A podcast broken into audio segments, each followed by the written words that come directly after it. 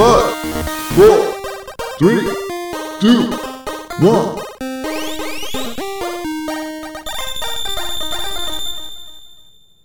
Good luck. Bienvenidos chutacupas, esto es el último Phoenix Down, episodio 72. ¡Feliz año! ¡Feliz año!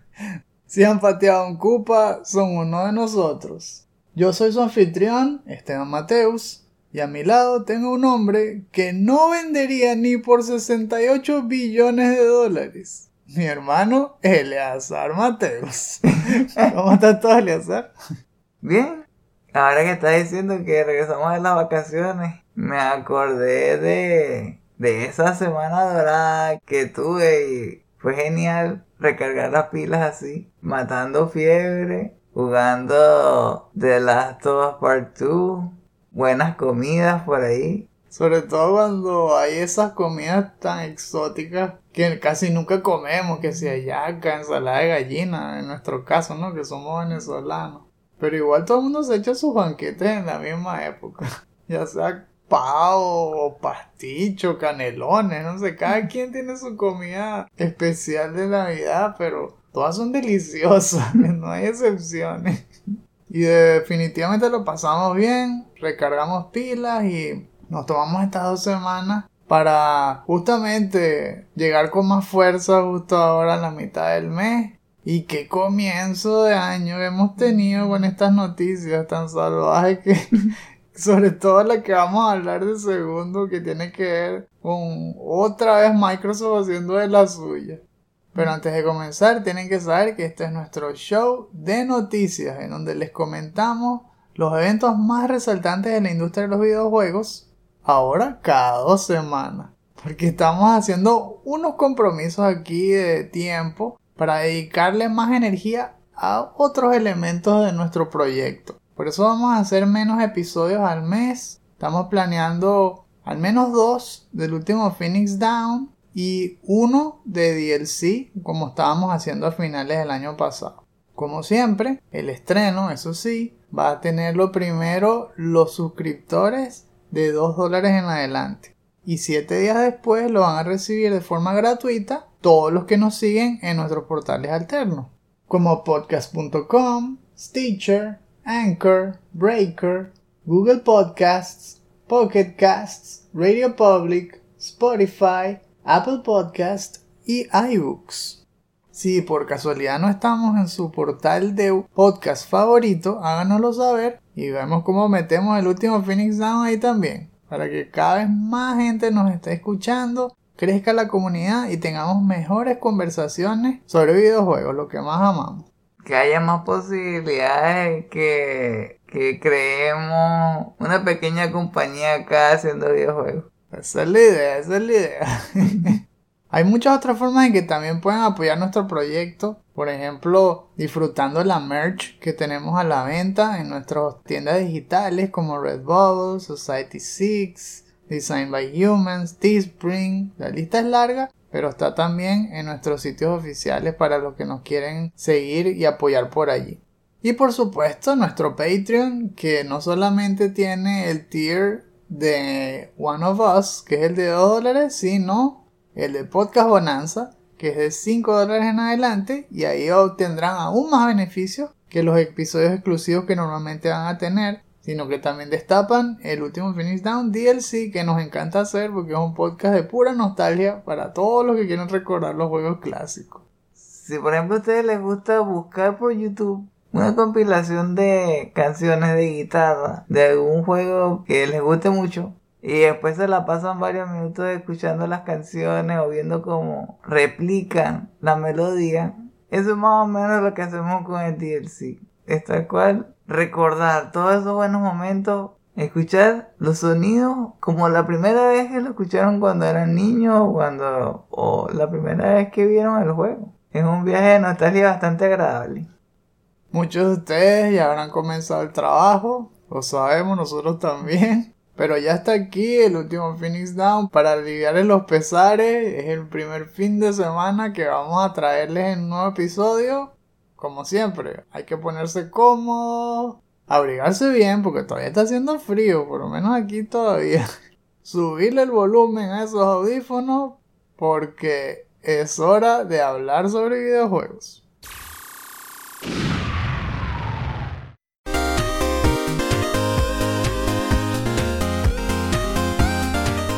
Comencemos el primer resumen de noticias del año, con una ráfaga como siempre hemos hecho en los últimos capítulos.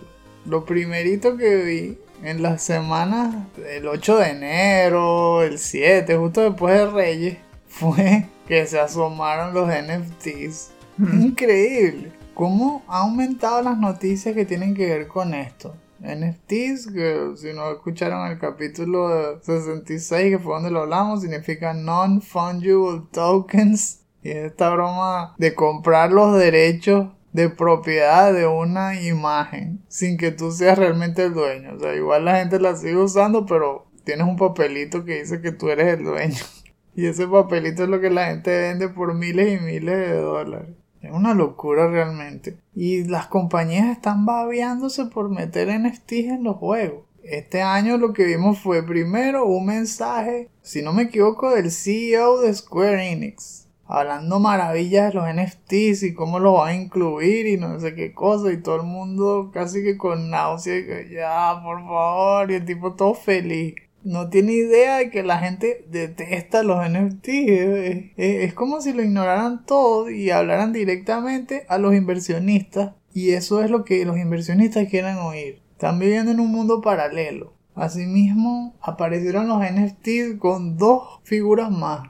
Konami, primero diciendo que para celebrar el 35 aniversario de Castlevania, todo mundo, ajá, ajá, vamos a poner en subasta una nueva serie de NFTs. que ¿Qué? Y son que si escenas eh, como screenshots o arte en pixel art. ¿Y sabes qué es lo peor? Que ya algunos de esos NFTs han recaudado como 25 mil dólares. O sea, hay gente que ha gastado 25 mil por tener una screenshot pixel art de Simon Belmont, una broma así. Algo que tú puedas de copiar, pegar en cualquier momento. ¿Qué Mira, pasa? Te compras un gato. te compras el juego online. Llegas hasta esa parte. Vas a ir comparando con la imagen. Ah, ah, ah, es aquí. Le das a estar. Le toman el screenshot y se acabó. Ah, ok, tú dices el gato, ok. Sí. Y así que, ¿qué? El, el, gato te lo va a dibujar, que no entiendo. Ay, ya, de verdad, sí. Te lo compras en Steam y lo juegas en la computadora y, lo grabas como OBS también. no tienes que bajarte la mula tan feo.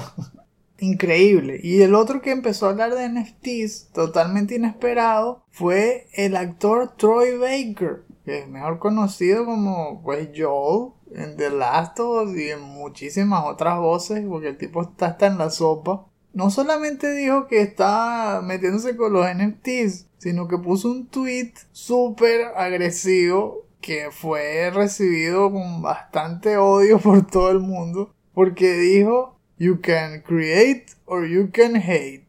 What are you going to do y todo el mundo que cállate básicamente si no estás en los NFTs eres un hater ¿Qué, ¿Qué es eso, chicos? Eso no es tan blanco y negro y ni siquiera saben qué te estás metiendo. Afortunadamente, el tipo es amigo de Alana Pierce, que es una youtuber muy famosa, y lo entrevistó en su podcast y le dio oportunidad de que explicara qué significó todo eso. Porque a ella no le gustan los NFTs. O sea, todos los amigos de Troy Baker están en contra de eso. Y el bicho se metió igual. Y entonces explicó que él pensaba que era una plataforma de software que le permitía a la gente comprar segmentos de voz hechas con, con la voz de él, obviamente, pero con un software que transformaba texto en voz. Y entonces él decía que esa era una forma en que los pequeños developers pudiesen tener voces hechas por él sin que costara tan caro. Y que no, no sabe lo que están haciendo, están vendiendo eso como NFTs. Y esos son subastas que se llegan a cifras exorbitantes. O sea que tal vez van a costar más de lo que cobraste haciendo de una broma así. Es totalmente opuesto a lo que estás diciendo. todo un trabajo que tú hagas y, y cobras 200 y pico mil, qué sé yo, puede ser lo que cuesta que tú digas hola. Pero lo dijo Troy Baker y es un NFT, entonces paguemos más, inflémosle más el precio, más, más, más, más. Absurdo. Aparte de eso, vimos otras cosas así interesantes y que un rumor de que viene un Mario Kart 9 este año. Pero que es que viene Mario Kart with a twist. Ok, y el cielo es azul, ¿verdad? Siempre igual, todos los Mario Kart tienen un twist. Uno era que sea antigravedad, otro era que eran dos conductores en vez de uno. Yo me quedo con lo primero. Viene un nuevo Mario Kart. Ojalá que realmente salga este año. Pero la cuestión es que Mario Kart 8 Deluxe sigue vendiendo como pan caliente. Así que Nintendo realmente no está en un apuro para sacar este nuevo juego. Lo sacaría para complacer a los fans, más que nada. Me gustaría verlo. Vamos a ver si es verdad. Y finalmente sí, por no dejar mencionar que hubo un episodio muy interesante del podcast de Jaffe. David Jaffe me refiero, el creador de God of War y que además ahora es también un youtuber que entrevistó a los dos líderes creativos que trabajaron en Ben Studio cuando se hizo Days Gone, que se llaman Jeff Ross y John Garvin. Conversaron por alrededor de cuatro horas sobre todo un montón de tópicos de la industria de los videojuegos, pero súper casual, eso sí, Jaffe no es nada serio. Yo hice mi grosería por segundo, hasta se pone a, fumar ahí, se pone, a veces se pone high, estoy que erro, este tipo no, no tiene respeto por nada. Pero si hablaron sobre el proceso de desarrollo de Days Gone, hablaron de los problemas que tuvieron con la directiva de Sony, también pusieron y que qué propuestas les habían dicho. Por un momento les dijeron y que por qué no hacían Siphon Filter. Y no quisieron. Y que no sabían cómo hacer que progresara esa franquicia. Que no tenían ni idea. Y que... ¿Cómo va a decir eso, vale? No sé si se, si se entendió, pero tengan acá, acá hacer un facepalm. con, con, la mano en la frente, como que Dios. No, y así, y que ellos querían hacer un nuevo Resistance, pero Open World, también les pegaron tampoco a eso. Pero esta vez fue Sony el que les pegó tampoco. Sí, un montón de cuentos de detrás de camerinos y cosas que a uno le gusta saber. Eh, es para ver la parte más real de la industria. Si tienen tiempo, pueden echarle un vistazo. Muy bien, pero vamos a comenzar entonces con las noticias grandes. La primera que tengo aquí en la lista ocurrió a principios de año, el 5 de enero, cuando se celebró el CES 2022. Allí Sony, para sorpresa, yo no me lo esperaba al menos tan temprano, empezó a hablar del VR. Que te acuerdas que habíamos escuchado rumores de que Sony ya tenía listos los controles y vimos cómo se veían y cuáles eran los specs y que querían revelarlo a principios de año, pero fue literal.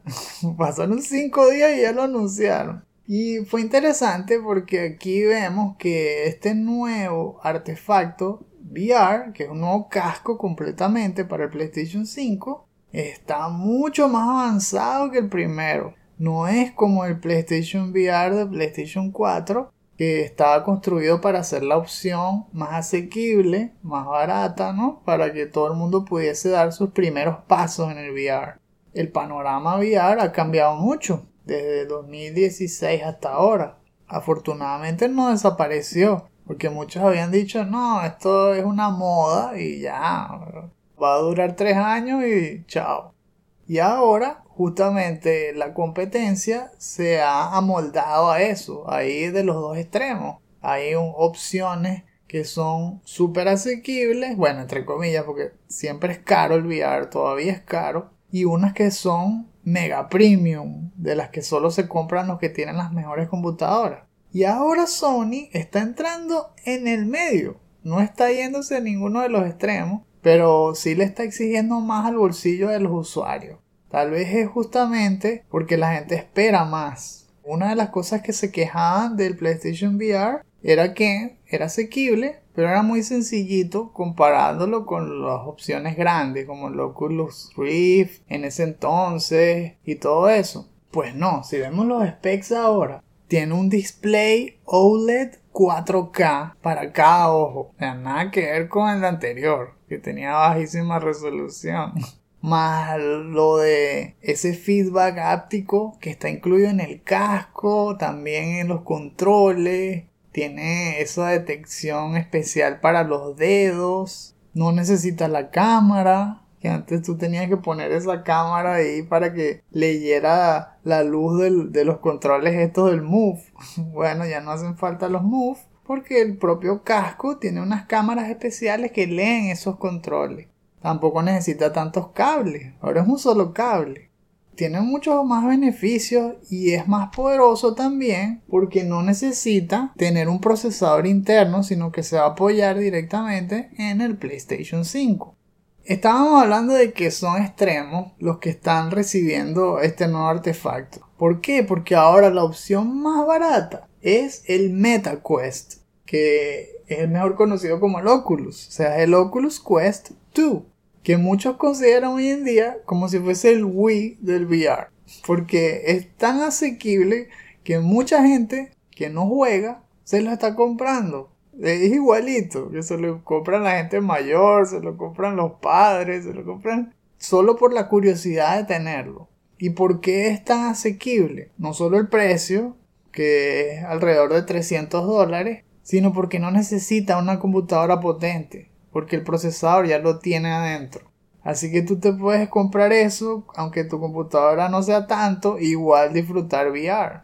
Obviamente no es el VR más potente pero es VR y la gente lo usa no solamente para jugar, sino que ya, como también habíamos conversado en otros episodios, hay compañías que se están interesando en eso para crear apps que le interesen a gente que no juegue, como apps para visitar calles, como lo de Google Maps o visitar un museo. Por ahí es donde le está entrando la gente. Y entonces si hacemos una tabla comparativa en donde salga, qué sé yo, el Oculus Quest 2, que es la opción más barata, más el Valve Index, que sería la opción más potente en este momento, y luego los otros dos PSVR, vemos entonces la diferencia.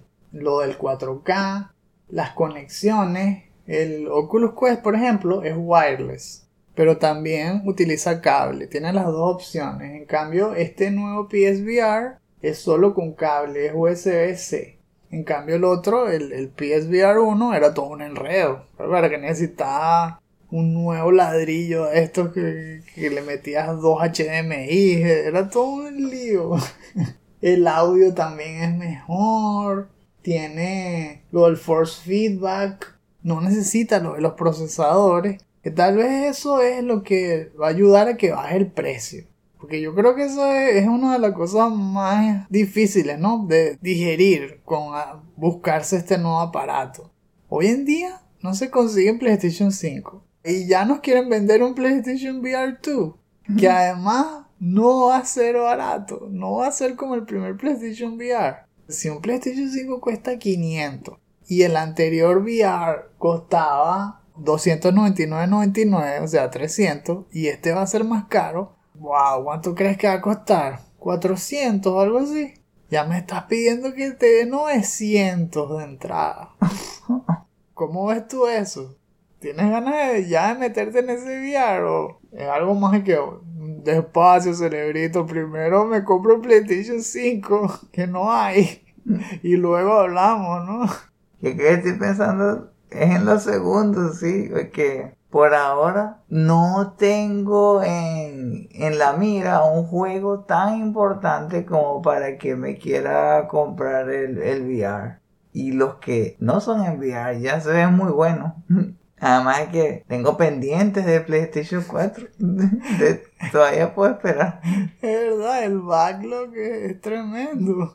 Y como tú dices, The name of the game is the game, la quote clásica de la era de la guerra de las consolas de los 90. Y no hay todavía una IP que te obligue a comprarte un PlayStation VR 2. Eso también parece que fue lo que pensaron ellos, porque justamente con el anuncio mostraron un teaser de un juego que se veía interesante. El estudio este que se habían comprado el año pasado, Fire Sprite, ya está empezando a dar fruto, rapidísimo. porque anunciaron Horizon Call of the Mountain, que es un juego desarrollado en conjunto por Guerrilla Games y Firesprite Studios, que es completamente en VR y el teaser se ve de altísima resolución. No es como los juegos VR de la generación pasada, que se notaba que eran sencillitos, que las figuras no tenían tantos polígonos y todo. No, esto se ve como un juego AAA super potente, pero con vista VR. Y me parece que fue una buena demostración de que van con todo, van en serio. No están usando una franquicia de segunda, es Horizon. Aunque también dicen que esto es un spin-off, así que no vas a ser Aloy, pero que sí va a salir Aloy en algún momento de la historia. Va a ser un cambio ahí. Es un tremendo mundo que explorar y ojalá que se demuestre sobre todo la profundidad de las mecánicas. Y eso es lo que a mí más me llama la atención.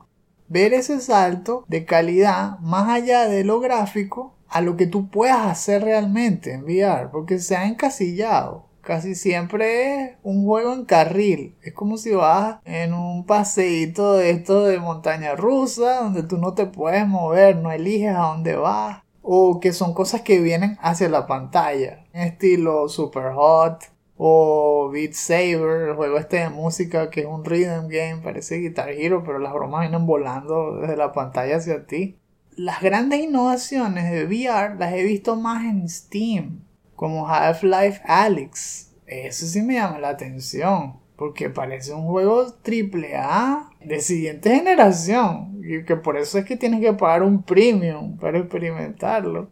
Si ese juego llegara a PlayStation 5, oh, ahí sí, ahí sí lo pienso. Porque es mucho más barato comprarse PlayStation 5 y eso a tener una computadora capaz de correr VR más el Valve Index, que cuesta 900 dólares. Esos son unos lentes VR demasiado caros. Entonces, computadora más eso, no, es más barato gastarse los 900 en un PlayStation 5 y un PlayStation VR 2, ¿no? Depende de qué juegos pongan, uno va comenzando raro, ¿no? Empezando a buscar ahí en PC Componentes si te lo puedes comprar a plazo. El otro asunto es que todavía no es compatible con los juegos antiguos de VR. Si quieres jugarlos de VR, tienes que desempolvar el PlayStation VR 1. Porque la tecnología, como, como les hemos dicho, es completamente diferente. Son controles distintos, sin cámara y va a estar bien difícil que sea retrocompatible. Así que por ese lado también exige al bolsillo. Se tienen que olvidar de los antiguos. Están bastante Kylo Ren. Forget the past. Burn it. And you have to. Pasando la página entonces ahora a la segunda noticia de la semana, que hasta ahora ha sido la noticia del año y seguirá haciéndolo yo creo que por muchos meses por las implicaciones que va a traer en la industria tiene que ver con Microsoft otra vez adquiriendo compañías y esta vez es una compra multibillonaria mucho mayor que la de Bethesda y Zenimax declararon su intención de adquirir Activision Blizzard por casi 70 billones de dólares. Recordemos que la adquisición de Zenimax fue apenas de 7 algo billones. Así que esto es casi 10 veces eso. Es la, definitivamente la más grande de toda la historia de los videojuegos. Y es tan brutal que las 14 compras anteriores a esta en la historia ni se le acercan. O sea, es la número uno por paliza. Jamás se había gastado tanto dinero en una adquisición en la historia de los videojuegos. Es decir, es algo que solamente puede hacer Microsoft.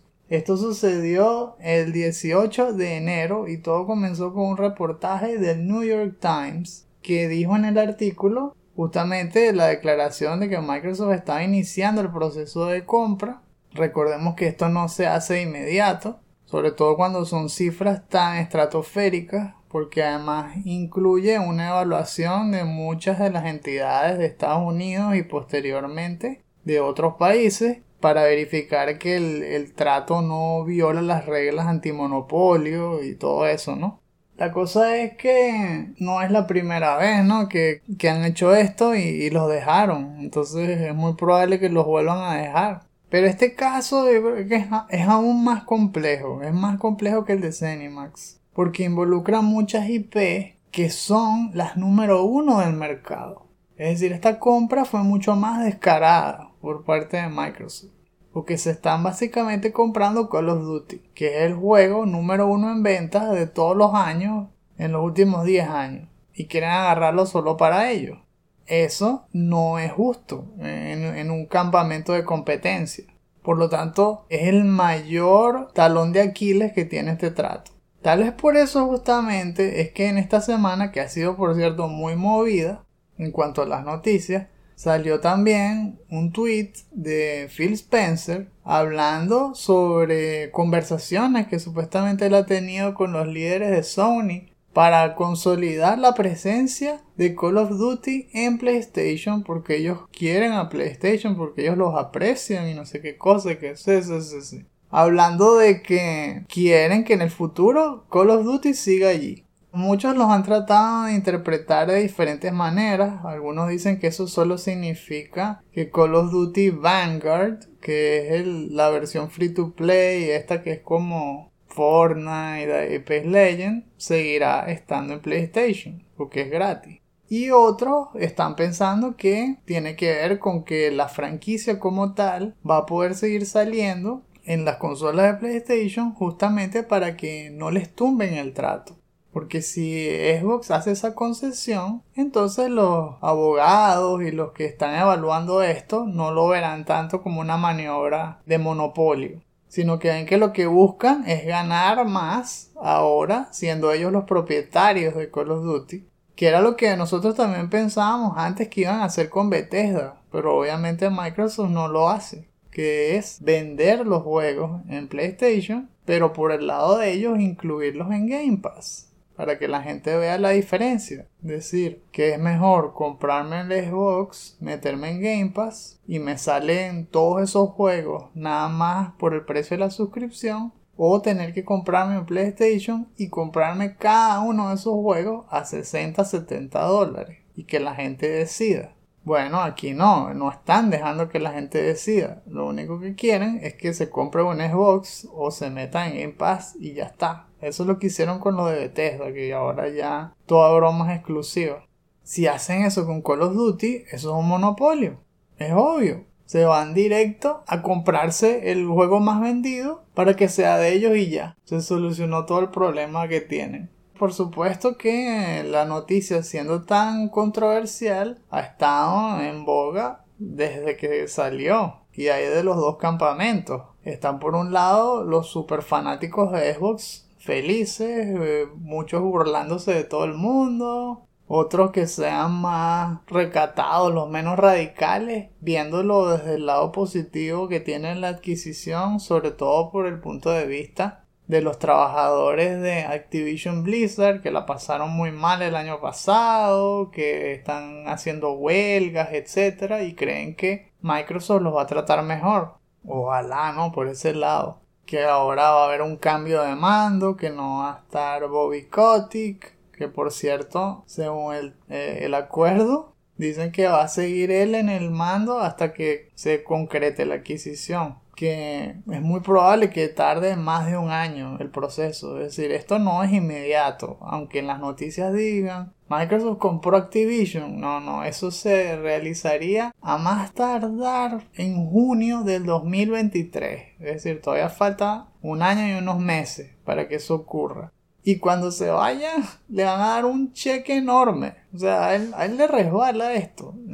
Para mí eso no es uno de los pros que él se vaya con, con 300 millones de dólares más en su bolsillo. Oh Dios, pobre, qué castigo. Oh, y todos celebrando por eso. Que acaban de dar vacaciones para siempre. O sea, está bien si se demostrara en un tribunal que sí violó leyes, etcétera, y le, le salga un castigo penal. Eso se, se celebra. Pero esto, nah. En general, no estoy de acuerdo con este con esta adquisición no me gusta me, parece que es una mala maniobra de Microsoft en cuanto a su reputación, a su imagen. Yo sé que los, como dije antes, a los fanáticos les encanta. Y el problema que yo veo también es que hay muchos radicales que están súper resentidos. Ellos creen que esto que está haciendo Microsoft es lo mismo que ha hecho Sony en los años anteriores y no pueden estar más alejados de la verdad. Por ejemplo, alguien que me sorprende lo ácido que se ha vuelto es este Destin. El que antes era Screw Attack, tan divertido que él era, cuando también hacía que Come me trolls y tal, y ahora él se volvió un troll. Es un súper fanático radical de Xbox y se volvió literalmente un troll, haciendo comentarios como que Ay, cuando Sony adquirió Spider-Man y Final Fantasy, nadie dice nada. Pero cuando Microsoft compra Activision, Microsoft es malo. Y que, wow, haz una pausa y ve lo que estás diciendo. Cuando Sony hizo Spider-Man, ¿qué fue lo que sucedió? Sony tiene la propiedad intelectual para hacer películas de Spider-Man. Pero no es el dueño de Spider-Man. Microsoft puede hacer un juego de Spider-Man. No lo hacen. ¿Por qué? Porque no han tenido suficiente talento como para hacerle una propuesta a Marvel que les guste y les dé luz verde. ¿Eso es culpa de Sony? No. Lo de Street Fighter. Sony se compró Capcom para que más nunca saliera Street Fighter en, Xbox. No. Hizo un trato con Capcom para que saliera el Street Fighter en PlayStation. Es la misma magnitud. ¿Cuánto costaron esos, esos tratos? Si el titular dice que esto es la adquisición más grande de la historia, por mucho, ¿cómo vas a comparar esto con esos tratos que ha hecho Sony? Es ridículo. Esto es una compañía volviéndose un hoyo negro, absorbiéndose todo el talento porque ellos no tienen talento. ¿Y sabes qué es lo más triste? Que así siempre ha sido Xbox. Si recordamos el origen, ¿Qué fue lo primero que trató de hacer Xbox cuando entraron al mercado a principios de los 2000, cuando empezaron a competir con el PlayStation 2? Le ofrecieron a quién? A Nintendo y a EA para comprarlo. Justamente. ¿Por qué? Porque no tenían estudios que hicieran juegos, porque no sabían hacer juegos. Simplemente ellos querían ir directo al tope. Crear una consola de la nada comprarse todo el mundo y ya que, bueno, sí, siempre hemos sido nosotros los mejores. Es que ahora nosotros somos los dueños de Mario. Eso es lo que querían hacer.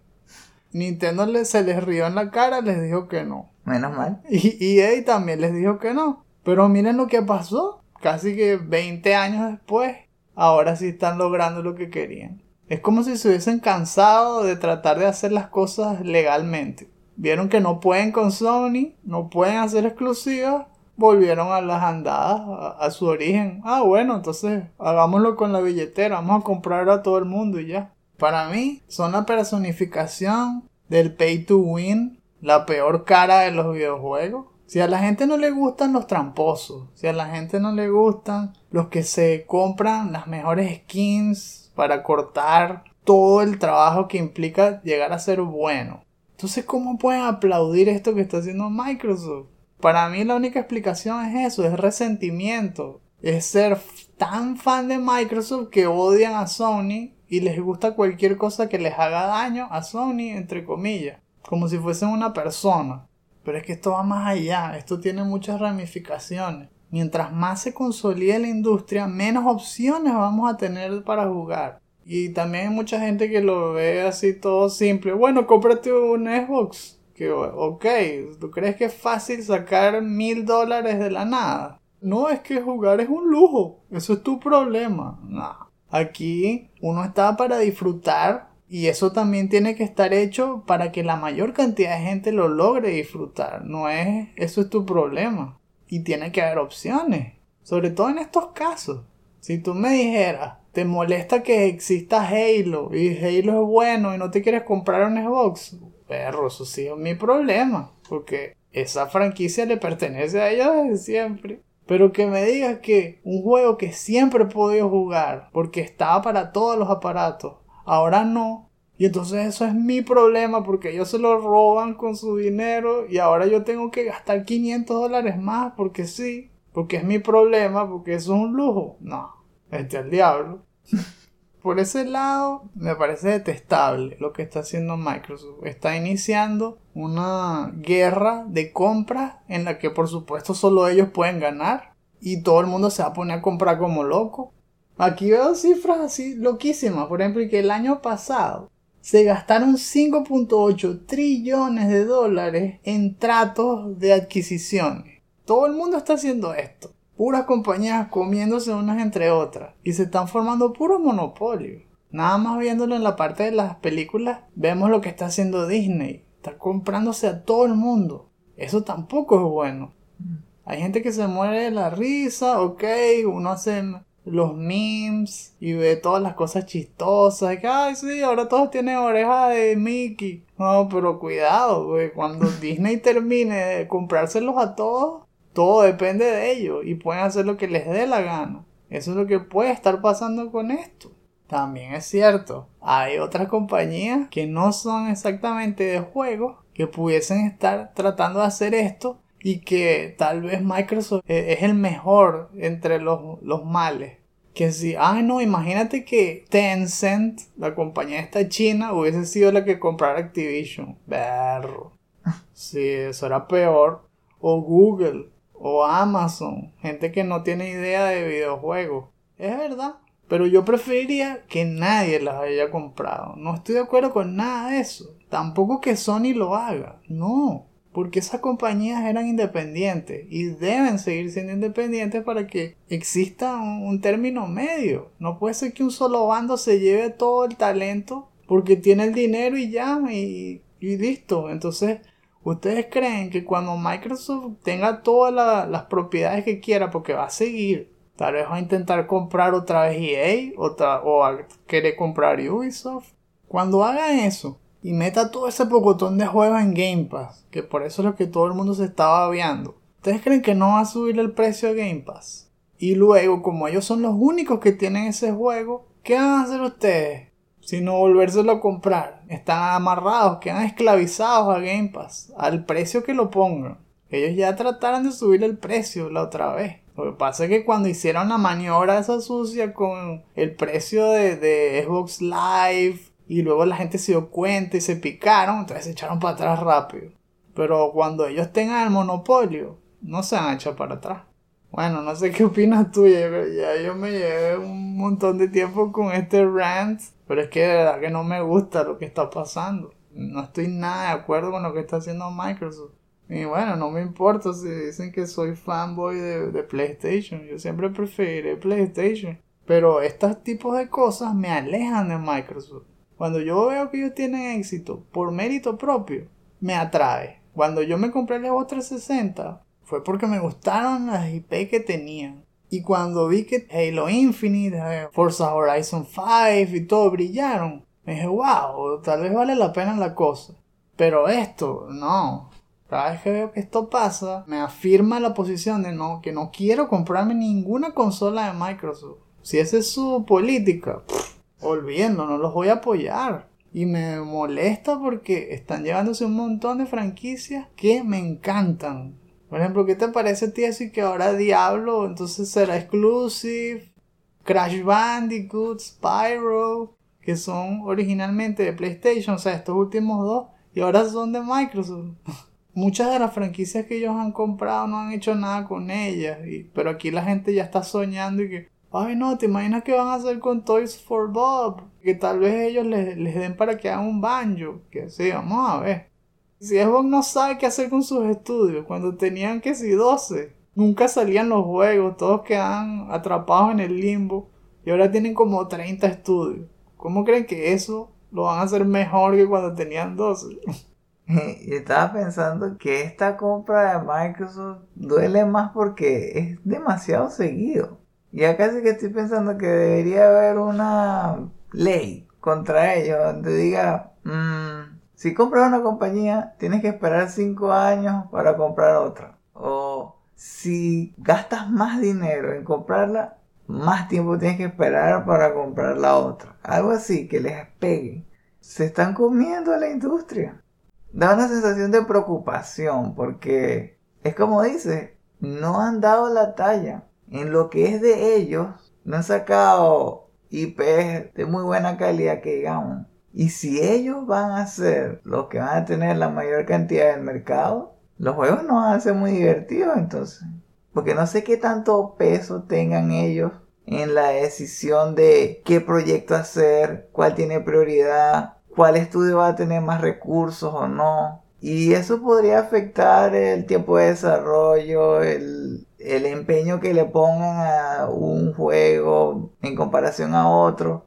Por ese camino, menos variedad, menos libertad. Y si Microsoft piensa que una IP es más importante que todas las demás de los otros 29 estudios, probablemente le diga a esos 29 estudios que se dediquen a esa que ellos quieren. Y muchas franquicias van a sufrir porque son de ellos. Puede pasar algo peor que el factor de Blizzard. Dicen, bueno, cuando esté listo, lo sacamos. Muchos juegos veo que pueden decir, mira, este dentro de 8 años, este dentro de 10 años. Todos tienen que esperar. Tienes que esperar a que se haga el que sea importante para ellos. Por ese lado lo veo como una mala noticia. En cuanto a Diablo, menos mal que sacaron el Resurrected. Por ese lado, sí podría esperar al, al 4.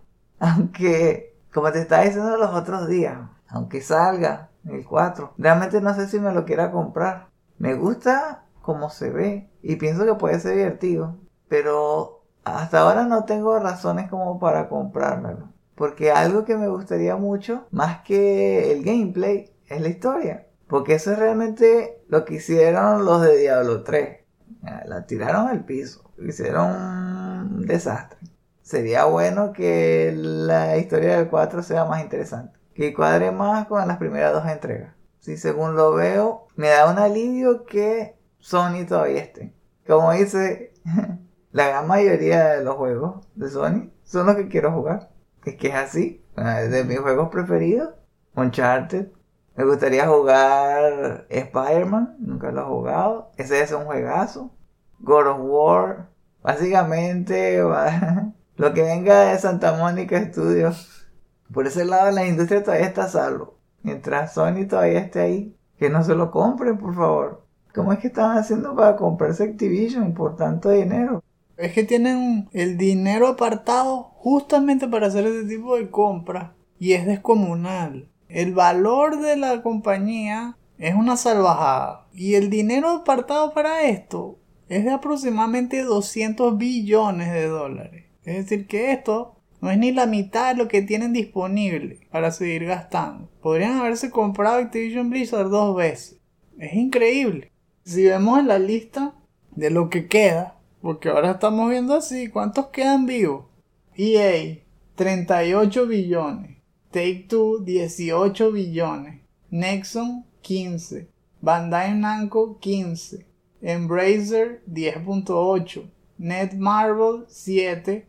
Ubisoft, 7. Konami, 6. Square Enix, 5.6. Capcom, 4.9. Y Sega, 3.6. Eso es lo que queda en el mercado. Ninguno de ellos cuesta ni lo cercano a 70 billones. Es decir, que en un solo golpe Microsoft se los puede comprar todos en un día. Y hay algo que estoy pensando que sería sería también histórico que lo primero que se les ocurre hacer sea comprar a Sega. Que bueno, no se pudieron comprar Nintendo, pero se compraron a Sega. Verdad. Eso es lo que muchos quieren. La cosa es que la, la, cultura japonesa es diferente. Ellos casi nunca se ponen a la venta. Tienen como más orgullo de esa, de esa manera. Y wow. La verdad es que no hay ninguna otra compañía porque Sony no tiene el capital para pelear a ese nivel. Yo creo que si se compraran a cualquiera de los últimos, que si Capcom, Square Enix, sería un gasto enorme para ellos. Y no sé si lo ven viable. Y es que tampoco sería bueno. La cuestión es que tampoco lo haga Microsoft. Porque esa es la amenaza, la amenaza presente de que en cualquier día ellos pueden comprarse otro. Entonces obliguen a las otras compañías a, hacer locuras como esa. O sea, ¿te imaginas eso? Que entonces ahora Sony va y se compra Capcom y ya la gente no puede jugar Resident Evil en Xbox. Eso apestaría también para los de Xbox. Eso no es lo que queremos. Esto que está comentando de la cultura japonesa me tranquiliza porque significa que, pues, al menos por el lado de Japón, no va a pasar algo así. Y tampoco van a dejar que Microsoft los compre. Al menos por ese lado se va a mantener algo de normalidad. Sí, esos tienen más pinta de que ah, ellos hacen tratos, tratos de exclusividad, pero no, no se venden y se entregan por completo.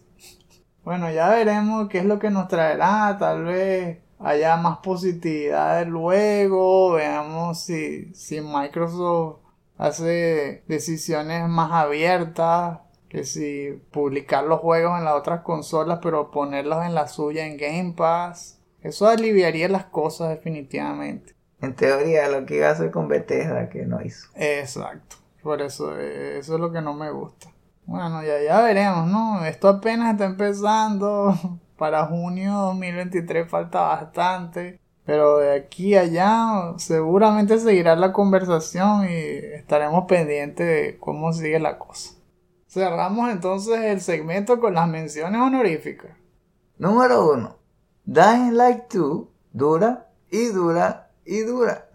Techland personificó la frase no aclares que oscurece al enredarse en su cuenta de Twitter mientras explicaba la duración de su próximo juego, Dying Light 2, a estrenarse el próximo 4 de febrero. Primero se llenaron la boca proclamando que haría falta al menos 500 horas para completarlo todo, abriendo comillas, casi tanto como lo que tomaría ir caminando desde Warsaw hasta Madrid. Cierra comillas. Lo que siguió a eso fue una serie de corrección tras corrección debido a la respuesta negativa del público. Al final, terminaron diciendo que lo de las 500 horas era solo si uno quiere explorar totalmente cada centímetro, hacer todas las sidequests, ver todos los finales y escuchar todos los diálogos. La campaña solo realmente dura 20 horas se vieron tentados a cambiar su afiche de promoción para que dijera necesitarás al menos 500 horas para terminarlo 25 veces. Pero al final se echaron para atrás y decidieron que mejor era dejarlo como estaba. Número 2. La presentación de Showa American Story. Otro juego que aparece de la nada, también de la mano de un estudio desarrollador chino, Necom Games. Este Action RPG roba miradas gracias a una propuesta fuera de lo común que centra su historia en un mundo post-apocalíptico, donde Japón literalmente compró a Estados Unidos. Tiene una vibra de película de segunda en los 80, mezclado con el gameplay de Dead Rising, mientras nos invita a explorar junto a Choco, la protagonista adolescente, las principales ciudades de Estados Unidos fusionadas con la cultura japonesa. ¿Están listos para arrasar oleadas de zombies mientras vemos a la Estatua de la Libertad usando un kimono? It's quiet. Too quiet.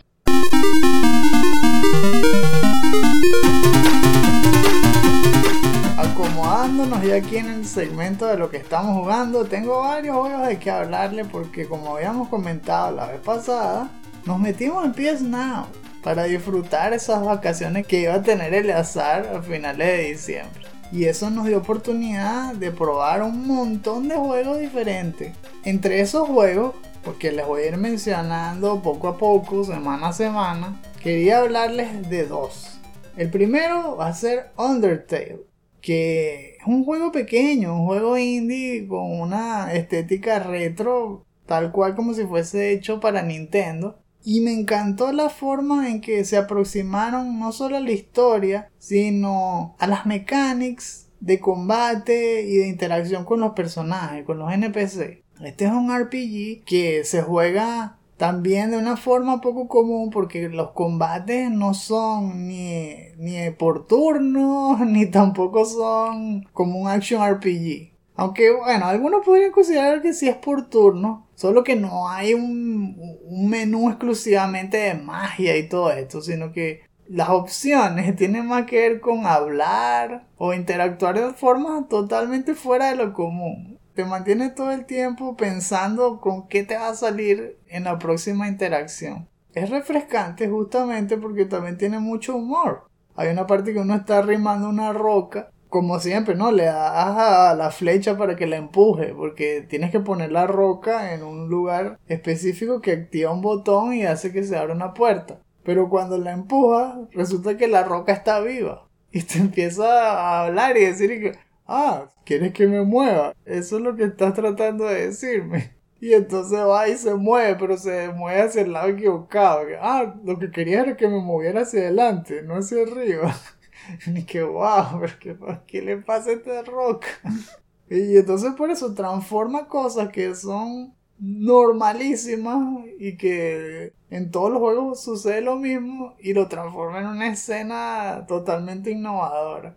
Y asimismo, esta parte de la decisión de cómo abordar los combates te hace ver desenlaces inesperados y uno se percata que el juego te está dando muchas otras formas de ganarle un mismo enemigo. A veces no le tienes que ganar peleando, sino dándole un halago o escuchando algo que, que tengan que contarte o riéndose de sus chistes. De verdad que me gustó bastante esa aproximación. Lamentablemente no lo pude terminar porque lo jugué al final, ya cuando se nos estaba acabando la suscripción. Y el otro que quería hablarle rápidamente antes de que se me acabe el tiempo es Little Nightmares que es un juego de puzzle platforming con una estética que también me gustó mucho porque parece de, figuras hechas a plastilina tal vez. No es tanto como Little Devil Inside y eso. Pero sí se da esos aires de que son muñecos hechos en stop motion o algo así. La vibra es más creepy, no es tanto de terror, pero el gameplay sí busca acelerarte el pulso porque hay muchas persecuciones, así casi que me recordó como Outlast en el sentido de que tú no te puedes defender y todo el mundo te persigue y si te ataja perdiste. Y me gustó esa parte del diseño de los mundos, me gustó cómo incluían poco a poco el lore que es bastante críptico de por sí. Uno no conoce nada de quién es el villano, ni por qué te persiguen, ni nada. O por qué tú eres tan chiquitico. Porque pareces un pigmeo alrededor de, los cocineros y todo que te persiguen. Nada, no se explica. Es una experiencia diferente también por la forma en que resuelves los puzzles, por la forma en que exploras, fueron dos juegos que se salieron de la norma a lo que había estado jugando en el resto del año. Eran casi siempre los action adventure grandes de PlayStation. O como Control. O después Diablo. Me hizo salirme de la zona de confort y probar mecánicas nuevas y experiencias nuevas. Por mi lado yo seguí con Diablo 2 Resurrected porque pensé que durante todo el tiempo que estuve jugando realmente jugaba muy poco 40 minutos a la semana, algo así. Pensé, ajá, estas vacaciones lo que voy a hacer es jugar bastante, avanzar todo lo que pueda. Y sobre todo, pensé que era importante dedicarle ese tiempo para poder matar a Diablo. Porque sabía que eso nunca lo iba a poder lograr en 20 minutos. Y es verdad. Yo pensaba que iba a tardar máximo una hora. Ese día tardé casi dos horas, o un poco más de dos horas. Y fue por el entrenamiento tipo Rocky contra Duriel. Y por haberle subido a la habilidad de embestida. Ya lo había hecho antes porque esa habilidad es justamente la que usé con el primer paladín para ganarle la primera vez que le gané. Usé la misma técnica para avanzar porque quería ver el otro acto, quería ver los cinemas. La primera vez casi no lo lograba. Eh, no lo pude comentar porque no grabamos el show. Pero uno de los días donde, eso, la falta de tiempo, estaba peleando contra Mephisto y se acabó el tiempo. Tuve que grabar. Entonces por eso pensé, no, la próxima vez que juegue tengo que ganarle a Mephisto y después voy contra Diablo. Y eso fue lo que me tardó esas dos horas algo superó mis expectativas, los cinemas, los gráficos, esa clase de cosas que quería ver. Algo que me gustó, el juego me ayudó. Una parte que yo estaba apurado, ¿no? Ya había muerto Mephisto. Y dije, mm, bueno, al menos me voy a parar en la entrada de City of the Damned. Y ahí grabo. Me paré en la entrada y de repente, eso nunca pasa, veo y subo a alguien yendo hacia mí, eh, ¿para qué estás haciendo en mi territorio? y wow, normalmente uno lo tiene que buscar y darle vueltas y, y, rodear todo el perímetro y qué sé yo. No, me vino directo, entonces aproveché y pude avanzar ahí. Lo que realmente estaba esperando después de lo de Diablo era ver los dos cinemas. Y me encantaron, me encantaron el epílogo y cómo comienza la expansión. Eso, las expresiones en la cara, pusieron mayor detalle en la ropa de, de Baal. Se sintió igual que los otros, como una recompensa y me gustó. No sé si ellos le dedicaron más tiempo, pero cada vez que comienzo ese acto, pienso que es de otro nivel. Eso también me gusta. Lo último que pasó es que rescaté a los bárbaros de Frigid Highlands. Y sí, me di cuenta que mi, mi personaje es débil. Los toros estos, los que tienen frenzy, son peligrosos para mi personaje porque tengo que cambiar de estrategia tengo que pegarle muchos escudazos para que se mareen, pegarles en vestida. Eh. Te estoy pensando que, ¿será que tengo que cambiar de ayudante? Que el ayudante pegue cerca y yo pego de lejos, porque en verdad que extraño. Yo me estaba sirviendo la, la, la, el aura esa de espina, pero contra ellos más bien que los golpes son exageradamente altos. Tuve que usar varias pociones de rejuvenecimiento y eso casi nunca lo hago. Fue como una wake up call. Hierro. Pasaron dos cosas muy buenas. Que es que de repente me dieron un circlet que da más uno a todas las habilidades de paladín. Yo, wow. Y lo otro es que en ese lugar Abaddon, que te estaba comentando que yo nunca entro, entré, me gustó cómo se vio todo el, el estilo artístico, se pareció mucho al River of Flame, la iluminación, sobre todo los lugares cerrados son muy buenos. Bueno, ahí me dieron un escudo engarzado, tres sockets. Y como ya había hecho lo de los bárbaros, entonces mejoré el Agent's Pledge. ahora tengo más defensa todavía. Espero que me ayude para lo que viene. Y bueno, ahí estoy. Rescatar a Anya. Lo de Neil hasta aquí, pues los Ancients. Upa. Los Ancients sí son candela pura. Ay, papá.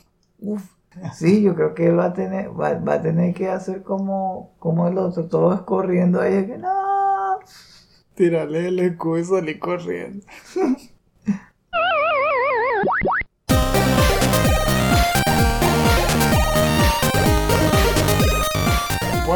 aquí caminando en este invierno nuclear, ya con los trajes puestos antirradiación. Es hora de irnos al búnker para que se termine el día, pero antes ¡Se te olvidó! Porque es la sección de los shoutouts. En esta parte del programa les hacemos recomendaciones de algún tema que nos haya llamado la atención para sacar material de conversación con el que ustedes quieran, pero más aún si les gustan los videojuegos.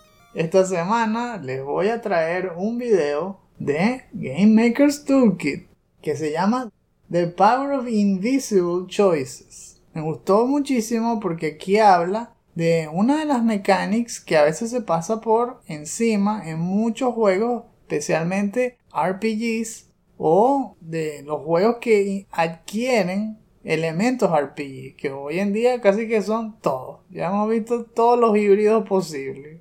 Que si Action Adventure con toque RPG, First Person Shooter con toque RPG, y justamente una de las cosas que uno hace en los RPG que siempre recuerda es esos momentos donde sale un evento y te dicen vas a hacer esto o esto. Y claramente tú ves que si eliges uno u otro cambia la dirección de la historia y hasta incluso puede cambiar el final del juego. Pero ¿qué tal esas decisiones que no sabemos que estamos tomando y que también son capaces de cambiar el gameplay, los finales y la forma en que nos aproximamos al ataque o a la interacción con los NPC. Pues justamente a eso se refiere Mark Brown en este video. Esas son las decisiones invisibles.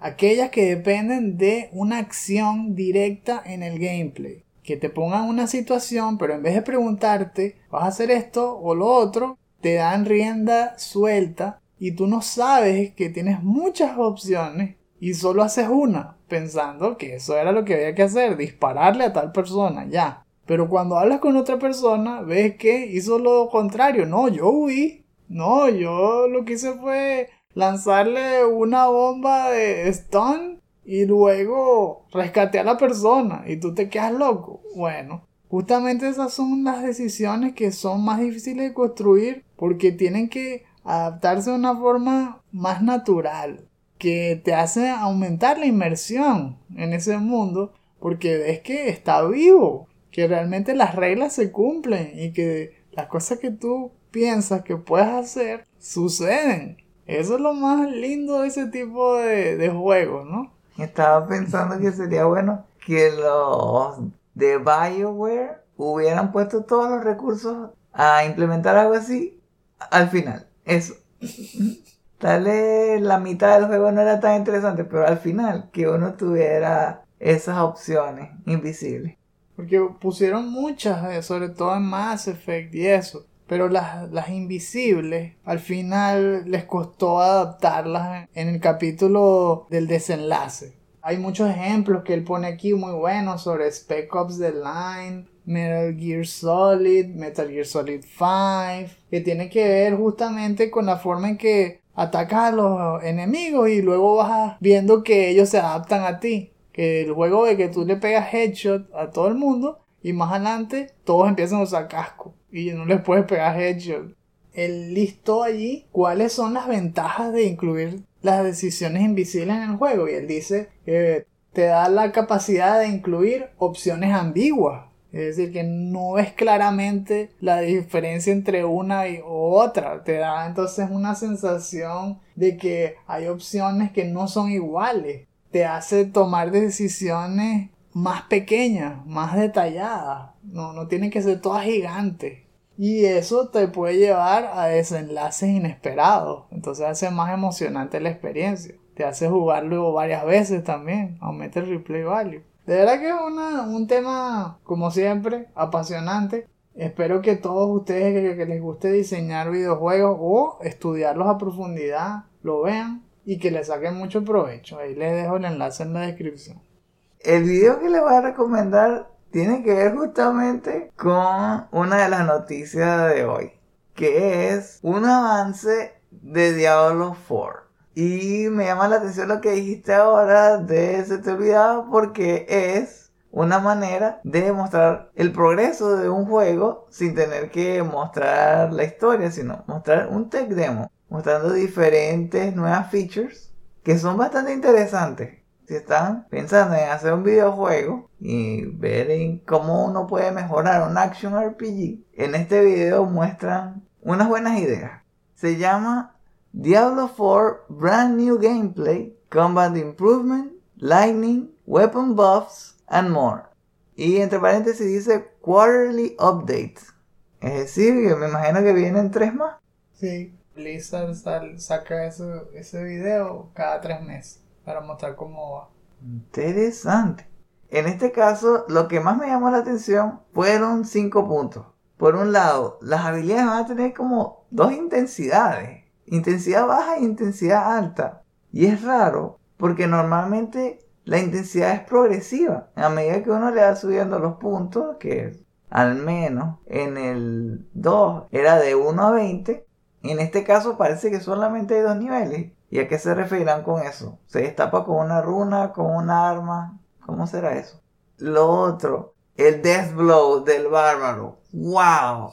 Sí que se ve divertido usar a ese personaje. Uno tal vez no tenga poderes elementales, ni que le salga fuego por las manos, ni nada así. Pero el impacto de los golpes, solo por el hecho de ver las animaciones, da ganas de jugar la historia y, ver qué es lo que le va a hacer a los diferentes monstruos que se encuentren en su camino.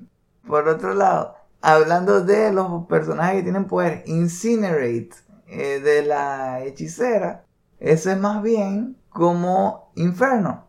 Yo creo un personaje que tenía solo Inferno y como se ve esta versión, estos gráficos, se ve como una vela gigante arrasando con todo. Me encanta cómo se ve, se ve cómo se ilumina la escena. Cuando mueren los, los monstruos por el ataque de fuego, cada uno lo hace de manera diferente. Se nota cómo queda el cadáver casi a punto de volverse ceniza y se va desmoronando poco a poco mientras va atacando a los demás. Me parece espectacular. Otra feature que me gustó, que fue justamente lo que te afincaste la otra vez, el Animated Damage Area, que tiene que ver con basar el hit detection no en un cono o en un cilindro que es, aparece y desaparece en medio segundo, algo así. No, tiene que ver con dividirlo en capas, poner varias capas que se van, como el nombre lo dice, se van animando y se van abarcando cada vez más terreno. Y esas son las capas que chocan contra los enemigos y los afectan de diferentes formas. Eso le da un aspecto de realismo que lo hace también más divertido y apuesto que aumenta la inmersión. Y por último, hablando de eso, los monstruos van a tener músculos y esqueletos. Todos los monstruos. Apuesto que eso también va a estar conectado con la habilidad que uno utilice contra eh, esas criaturas y cambiará la forma en, que reciben el impacto de los golpes, en si algo le hace más daño, en cómo va a ser la animación como tal cuando lo venzas. Entonces, esos detalles me gustaron. Si quieren saber cómo hacer un, una buena compilación de tech demos para mostrarlo en el portafolio, yo creo que deberían ver este video tal cual. Entonces le vamos a dar el enlace en la descripción. Oye.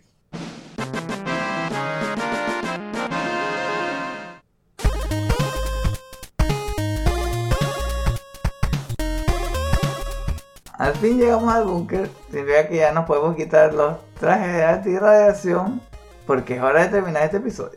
Recuerden que este podcast es un estreno exclusivo para nuestros Patreons de 2 dólares en adelante. Para escuchar cada episodio al momento de su estreno, considera convertirte en uno de nuestros Patreons. Esperamos que hayan disfrutado de este episodio, que les haya parecido divertido y entretenido. Gracias por acompañarnos.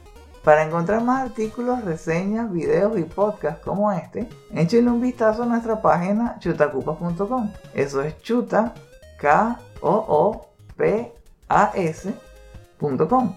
En nuestras cuentas de Twitter, Instagram y Facebook los esperan noticias sobre juegos desde indie a AAA, que menos mal que no han sido consumidas todos por Microsoft, promociones de nuestros diseños para franela y segmentos de nuestros programas. Dejen sus comentarios en la sección inferior. Nos gustaría saber qué piensan sobre los NFTs. ¿Creen que tal vez es mejor que se mantengan alejados de la industria de los videojuegos? ¿O piensan que tal vez hay alguna especie de gris? De si se le puede sacar provecho de alguna forma. Por lo que mencionamos de la nueva versión de PlayStation VR, quedaron convencidos y se lo piensan comprar. ¿Cuál es el primer juego que quisieran comprar apenas lo tengan? Vamos a ver, si lo escriben en los comentarios. ¿Cuál es la compañía que es más probable que Microsoft compre ahora? ¿Cuál es la siguiente víctima? Van a empezar a llenar las quinielas, a ver. ¿Esto de la movida de Microsoft los afecta de alguna forma? ¿O van a seguir comprando los juegos que tenían en mente para este año y para los que vienen? Si se suscriben al tío de Podcast Bonanza, sus comentarios podrán ser incluidos en los futuros episodios del último Phoenix Down. En Patreon podrán encontrar muchos otros beneficios especiales como destapar episodios exclusivos, acceso a nuestro podcast complementario El último Phoenix Down DLC, que es un show dedicado a celebrar la nostalgia por los mejores videojuegos clásicos, algo así como buscar una canción de un videojuego, pero tocada exclusivamente con guitarra clásica para traer buenos recuerdos. Y en los tips más elevados, hasta podrás obtener tu propio avatar personalizado. Si quieren saber más, visiten nuestra página patreon.com slash chutacupas. Ahora, con su permiso, Vamos a buscar la forma de conseguir a Doctor Strange, el de la dimensión de What If, que pudo tener el control total del tiempo. A ver si lo que hizo Microsoft no fue un punto absoluto, que no se puede cambiar, y pedirle que por favor revierta lo que hizo. Si no, ya tenemos que ir preparándonos para los nuevos overlords del planeta. Primero Phil Spencer era uno de, los que estaba a cargo de la división de Xbox. Luego CEO de gaming de Microsoft. Después CEO de gaming en total. Después presidente de Estados Unidos. Después dueño del mundo. Prepárense. Viene el monopolio. Dios. Nos vemos la próxima vez. Y recuerden, no hay quits, solo retries.